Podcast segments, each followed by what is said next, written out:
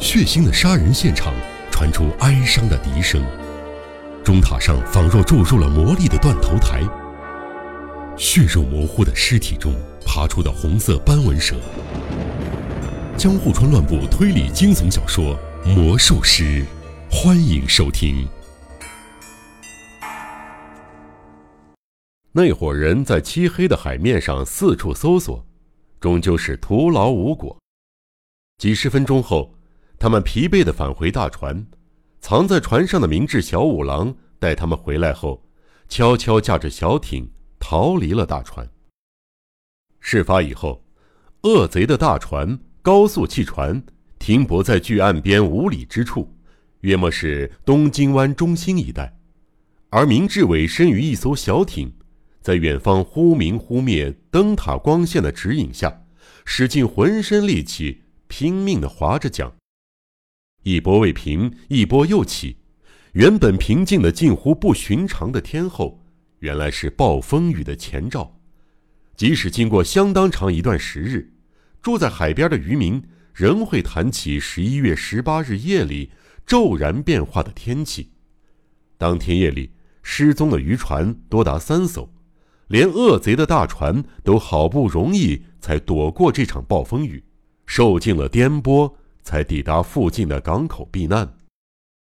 逃难之际，其中一个恶贼发现系在船尾的小艇不翼而飞，便不住的大声嚷嚷起来。所幸没有人对此存疑，因为暴风吹断缆绳并不是什么罕见的情形。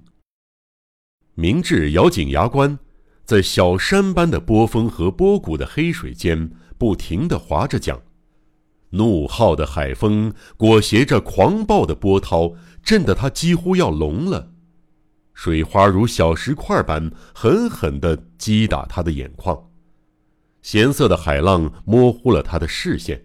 疼得他睁不开双眼，刺骨的寒冷几乎夺去他所有的知觉，他只能像个机器人，疯狂的、机械的滑动船桨。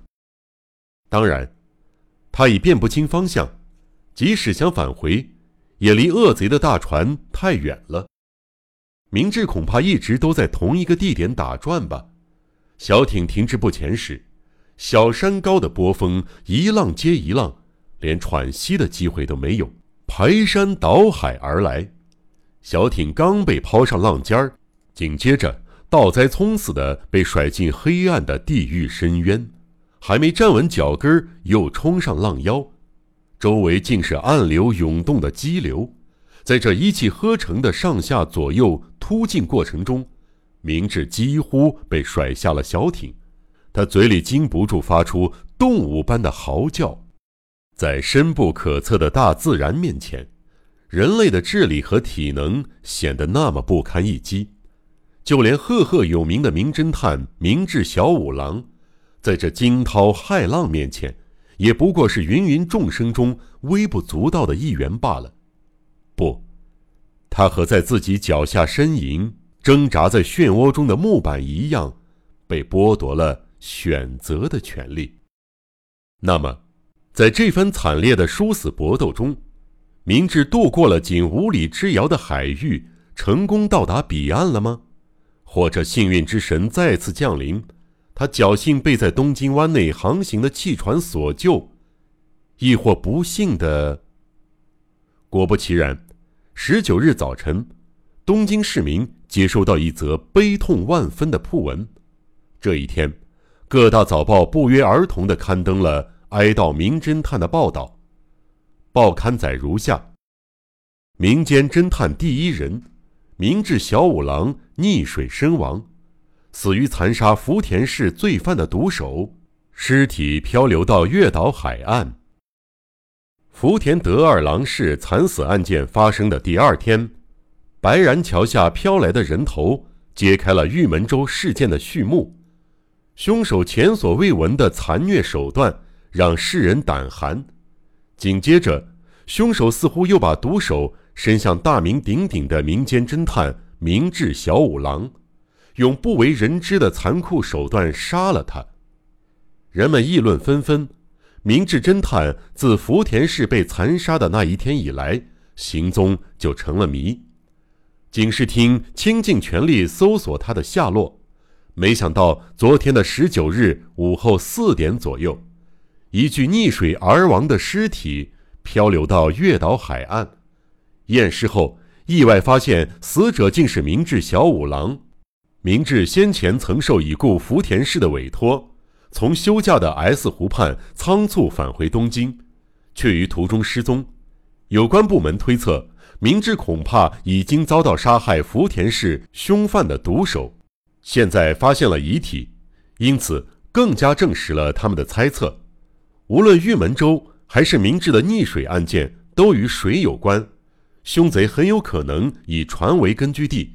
巧妙躲过有关当局的搜查，警方已朝这个方向展开了严密的调查。听众朋友听完上述的报道，肯定会为这急转直下的剧情大感震惊吧？但是，故事才刚开始，本应是主角的明智小五郎就这么死于非命，这究竟是怎么一回事？各位势必深感纳闷儿。今后要由谁来与凶贼对抗呢？不不不，怎么会有这么荒唐的事儿？明智小五郎不可能就这么丧命了，这名人气正旺的大侦探还不能撒手归西呀！报纸一定出错了，难免有听众如此怀疑。不必太过焦虑，随着故事的发展，听众朋友自然会明白。我只是按照正在发生的事实陈述而已。